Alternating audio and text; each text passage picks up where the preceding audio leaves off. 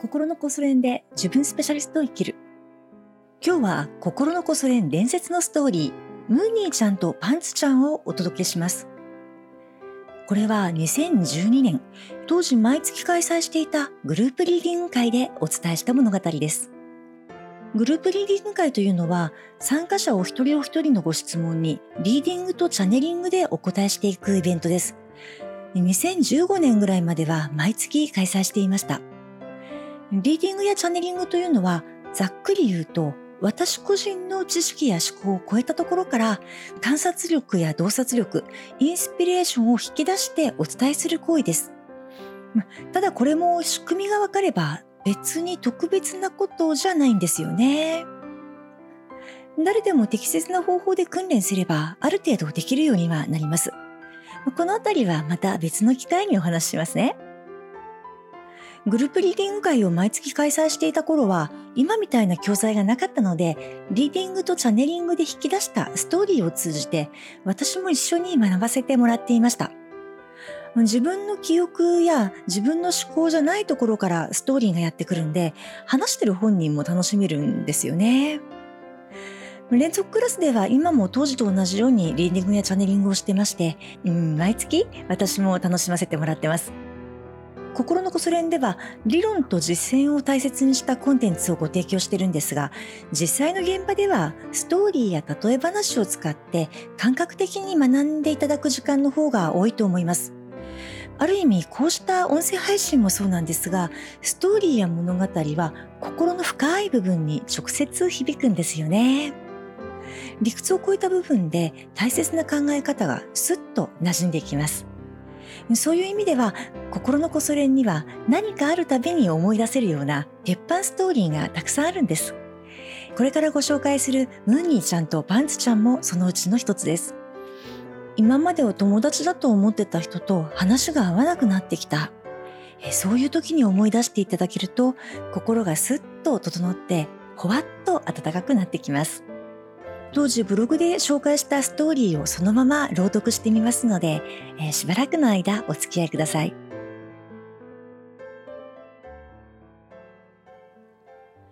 真っ白でほわほわした雲海の中に真っ白なおむつをつけた赤ちゃんたちが何人も座っていました。プルプルのほっぺをしたおむつのムーニーちゃんたち。彼らは目の前にあるティッシュボックスからティッシュペーパーを引きずり出して1枚ずつ宙に投げて遊んでいます。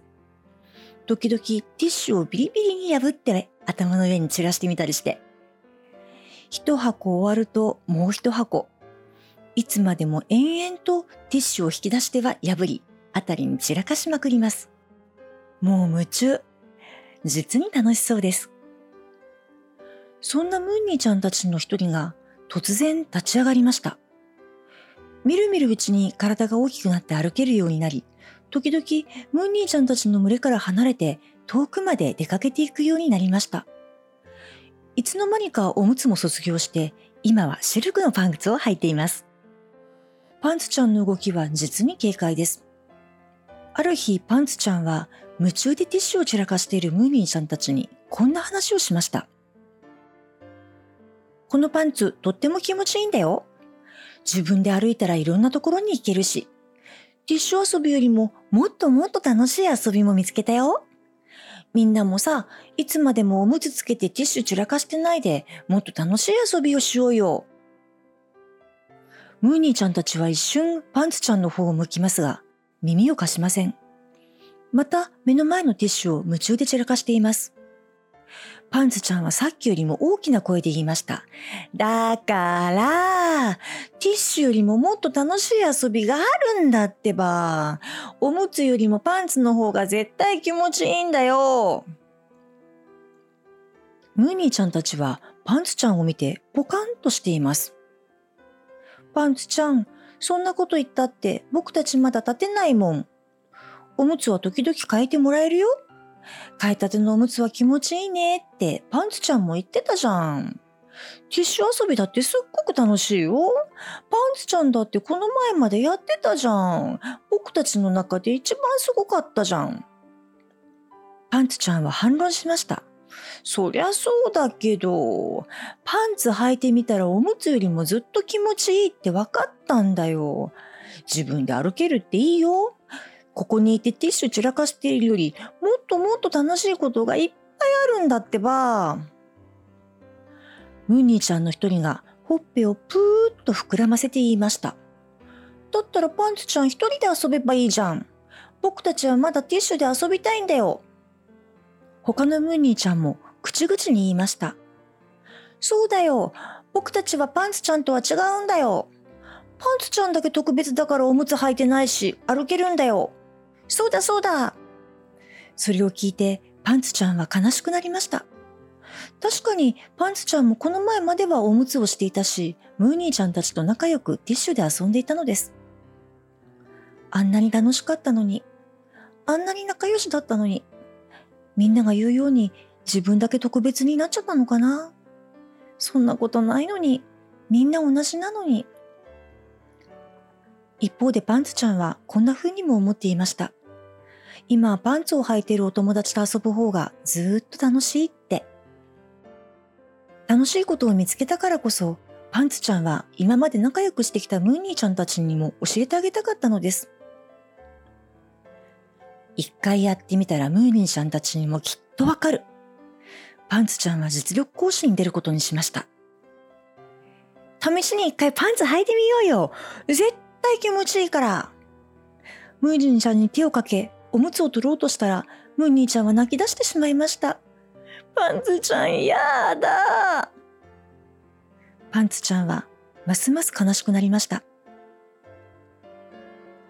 いかがでしたか？久しぶりに朗読してみたら、この時のリーディングで見えた光景がふわーっと蘇ってきました。えもしよかったら、今お話した光景をぐぐぐーんと ズームアウトして見てほしいんです。イメージの中で構わないので。ふわっふわの雲海にたくさんのムーニーちゃんとパンツちゃんがいて、一人一人思いのまんまに過ごしてる。笑ってる子もいれば泣いてる子もいる。静かにしてる子もいればあちこち動き回る子もいる。この様子、どう思います？まあ、私はね、もうめっめちゃめちゃ可愛くて、パンツでもおむつでもどうでもいいじゃんって思っちゃうんです。リーディングした当時もそうだったし、今同じ光景を思い浮かべてもそうかな。私たちもね、遠い空の向こうから見たら、ムーニーちゃんとパンツちゃんみたいな存在だと思うんです。当の本人はね、おむつだパンツだって騒いでますけど、長い人生から見たら、それだってほんのわずかな時間のことですよね。うん、それに、おむつだろうがパンツだろうが、私たちの価値には全く関係ありません。こうした見方ができるとね、おむつが取れてパンツのお友達と遊ぶようになったことがさほど問題ないと思えてきませんか？え単なる成長のプロセス、それだけのことですよね。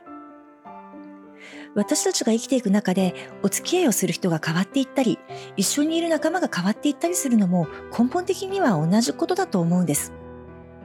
いつおむつが取れるのかは人によって違います。それってある意味どうしようもないことなんですよね。それと同じように他の人が変わるタイミングを私たちがコントロールすることはできません。ただね、変わろうとしている人、変わることに興味を持っている人に新しい世界のお話をすることはできますよね。それこそおむつが取れそうなムーニーちゃんにシルクのパンツのお話をするような感じで。そんな風にして私たちは無理なく身の回りの人間関係を変えていくことができます。